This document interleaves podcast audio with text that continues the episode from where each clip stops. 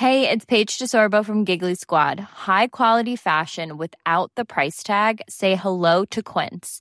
I'm snagging high-end essentials like cozy cashmere sweaters, sleek leather jackets, fine jewelry, and so much more. With Quince being 50 to 80% less than similar brands. And they partner with factories that prioritize safe, ethical, and responsible manufacturing. I love that. Luxury quality within reach. Go to quince.com slash style to get free shipping and 365 day returns on your next order. Quince.com slash style. En France, un jeune sur cinq souffre de troubles dépressifs. C'est un chiffre choc issu d'une nouvelle étude de Santé publique France. Un chiffre forcément euh, qui inquiète beaucoup. Salut c'est Hugo, j'espère que vous allez bien malgré le sujet euh, à la une euh, aujourd'hui. On est parti ensemble pour une nouvelle plongée dans l'actualité en une dizaine de minutes comme tous les jours du lundi au vendredi. Alors cette étude de Santé publique France, qui est au passage donc un établissement public, a mis en lumière une réalité très alarmante. Chez les 18-24 ans, le nombre épisode dépressif a augmenté de 70% entre 2017 et 2021. Autre chiffre alarmant, parmi tous ces jeunes qui ont connu un épisode dépressif, donc un jeune sur 5, eh bien 7,4% ont déjà eu des pensées suicidaires. Alors les 18-24 ans sont non seulement la catégorie d'âge qui a connu la plus importante augmentation de ces épisodes dépressifs, mais c'est aussi celle qui est la plus touchée en tout, ce qui n'était pas le cas avant. Mais alors, troubles dépressifs, épisode dépressif. Qu'est-ce qu'on entend par euh, ces termes-là? Eh bien, on parle là en fait plus précisément de ce que l'on appelle un épisode dépressif caractérisé, aussi euh, appelé EDC. Concrètement, ça se manifeste par un symptôme principal, donc au moins deux semaines consécutives en se sentant euh, triste, déprimé, sans espoir, ou alors en ayant perdu l'intérêt pour la plupart des choses, toute la journée et presque tous les jours.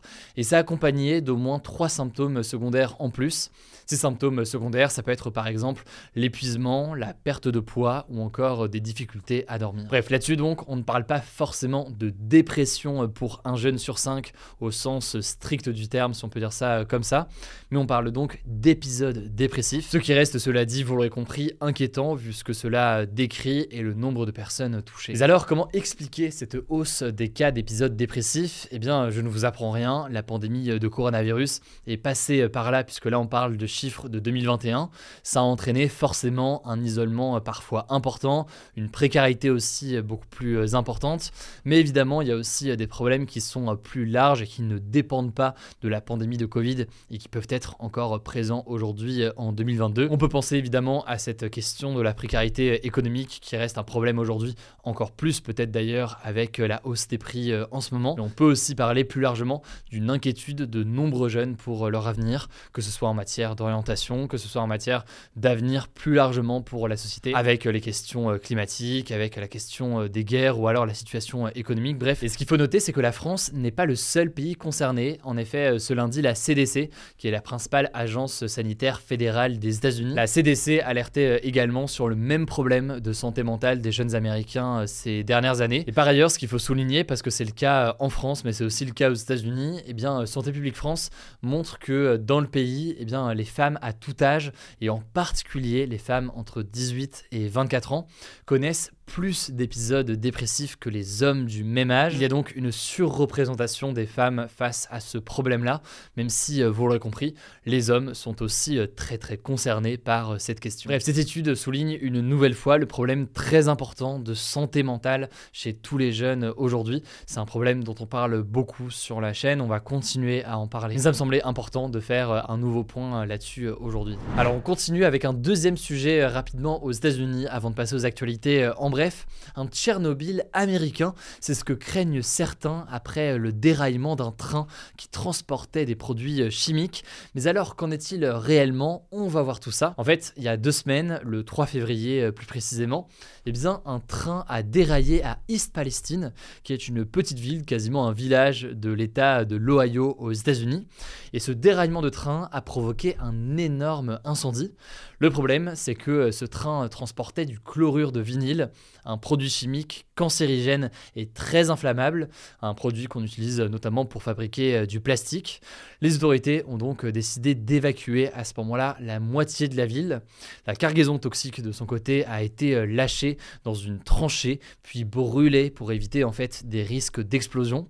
Or, eh bien, cet incendie a libéré d'immenses nuages de fumée toxique. Et donc, après quelques jours et des images impressionnantes, eh bien, l'air et l'eau ont été testés et les habitants d'East Palestine ont pu rentrer chez eux. Mais le problème, c'est que tout cela ne s'arrête pas là, puisque la dispersion dans la nature de produits chimiques eh bien, fait craindre une catastrophe environnementale et sanitaire. Selon l'Agence nationale de protection de l'environnement, certains ruisseaux ont été contaminés par les produits chimiques et des milliers de poissons et de grenouilles ont été euh, retrouvés morts. Au-delà de ça, les habitants craignent aussi une contamination euh, des sols sur le long terme. Alors les autorités essaient d'être les plus rassurantes possibles, mais ne parviennent pas à dissiper euh, les craintes importantes des habitants. Des enquêtes et des analyses approfondies sont donc actuellement euh, en cours. On continuera de vous informer là-dessus. Pensez au passage à vous abonner, je ne sais pas encore le cas, pour ne pas louper les prochains formats des actus du jour et puis pour nous soutenir. Merci au passage d'ailleurs à tous ceux parmi vous qui ont laissé des commentaires, notamment sur YouTube, pour nous proposer de parler de ce sujet qui vous semblait important. Ça nous a permis de faire un point sur le sujet. Je vous laisse tout de suite avec Paul pour les actualités en bref et je reviens juste après avec le flashback du jour. Merci Hugo et salut tout le monde. Première actu, un sauvetage miraculeux a eu lieu ce jeudi en Turquie, dix jours après les séismes qui ont frappé le pays. Une jeune fille de 17 ans a été retrouvée vivante sous les décombres d'un immeuble. C'est un sauvetage assez incroyable car il faut savoir que généralement 90% des rescapés des tremblements de terre sont secourus dans les trois jours qui suivent la catastrophe. Donc le fait que cette jeune fille ait passé 248 heures sous les décombres sans boire, sans manger et sous des températures très froides relève vraiment du miracle. Deuxième actu, les trois objets non identifiés qu'ont abattu les États-Unis dans leur ciel le week-end dernier ne font vraisemblablement pas partie d'un programme d'espionnage chinois. C'est ce qu'a annoncé ce jeudi le président américain Joe Biden, qui a toutefois mis en garde la Chine en affirmant que les États-Unis n'hésiteraient plus à abattre n'importe quel objet qui menacerait la sécurité des États-Unis. Et en fait, il a expliqué que si les États-Unis ont abattu plus d'objets ces derniers jours en très haute altitude, c'est parce qu'ils ont augmenté leur vigilance en modifiant notamment les réglages de leur radar en très haute altitude, et ce donc dans la foulée de la détection de ce fameux ballon chinois. Troisième info, la production d'électricité en France a atteint en 2022 son plus bas niveau depuis 30 ans, donc 1992. Alors la principale raison de cette baisse, c'est la mise à l'arrêt de nombreux réacteurs nucléaires l'an dernier pour maintenance suite à des problèmes de fissures. Précisément pendant une grande partie de l'année, c'est près de la moitié des réacteurs nucléaires français qui étaient à l'arrêt. Ça a fait baisser la part du nucléaire dans la production d'électricité qui n'était que de 63% l'an dernier, alors que généralement c'est autour de 70%. Et à côté de ça, il y a aussi la production des barrages qui a baissé à cause de la sécheresse. Précisément donc la production totale d'électricité a baissé de 15% en un an et ça a forcé la France, pour la première fois depuis 40 ans, à importer de l'électricité, alors que généralement la France est plutôt exportatrice d'électricité. Toutefois, il faut noter qu'heureusement la situation s'est améliorée en fin d'année. Aujourd'hui, seul un réacteur sur 5 environ est à l'arrêt et ça, ça a permis à la France d'éviter des coupures d'électricité en fin d'année. Ça s'explique aussi, il faut bien le noter, par une baisse de la consommation des gens qui était d'environ 10% par rapport à la normale sur la fin d'année. Quatrième info rapidement, les voyageurs arrivant en France depuis la Chine ne sont plus obligés de présenter un test Covid négatif alors que ces tests avaient été rendus obligatoires début janvier par la France en raison de la hausse des cas de Covid en Chine. Ça avait agacé les autorités chinoises et finalement donc un mois après, comme le nombre de cas a baissé en Chine, les autorités françaises ont décidé de mettre fin à ce test obligatoire. Cinquième actu, ça parle de tech. La patronne de YouTube, qui s'appelle Suzanne Wojcicki, a démissionné après 9 ans à la tête de l'entreprise. Elle a affirmé qu'elle souhaitait se consacrer à sa famille et à des projets personnels. Elle sera remplacée par Neil Mohan, qui est son principal adjoint depuis des années. Son départ est marquant parce que Suzanne Wojcicki a fait entrer YouTube dans une nouvelle ère. Depuis 5 ans, elle a multiplié par 3 les revenus publicitaires de la plateforme. Et elle est connue aussi pour avoir été l'une des premières employées de Google. Elle était présente au tout début de l'entreprise. C'est même elle qui a prêté son garage aux deux fondateurs, Larry Page et Sergey Brin, pour que ce soit leur bureau à l'époque. Oui, c'est pas qu'un cliché, les garages au début des startups. Puis c'est ensuite elle qui leur a conseillé justement de racheter YouTube en 2006 pour 1,6 milliard de dollars à l'époque, avant de finalement en prendre la tête en 2014. Dernière actu, le magazine Autoplus a publié le classement des voitures les plus volées en France en 2022, et c'est assez surprenant, il y a un modèle qui est de loin le plus volé, c'est la Toyota RAV4, avec en moyenne 240 vols pour 10 000 véhicules assurés. Et la raison, en fait, c'est que des réseaux de voleurs ont réussi à développer une technique spécifique de piratage électronique pour ouvrir ce modèle, efficace aussi plus généralement contre les modèles Toyota et Lexus. Alors heureusement pour ceux qui ont ces voitures, la technique a finalement été découverte par la gendarmerie en octobre dernier. Ceci dit, ça serait trompeur de considérer ça comme un cas isolé. Plus globalement, le nombre de vols de voitures a augmenté en France de 9% en 2022. Il y a eu 134 000 vols précisément, 9 000 de plus qu'en 2021. Pour vous donner une idée, ça représente quand même 360 voitures volées chaque jour. Merci beaucoup Paul. Allez, on termine avec un petit flashback aujourd'hui. Retour il y a deux ans, le 18 février 2021, le jour où le robot Persévérance de la NASA,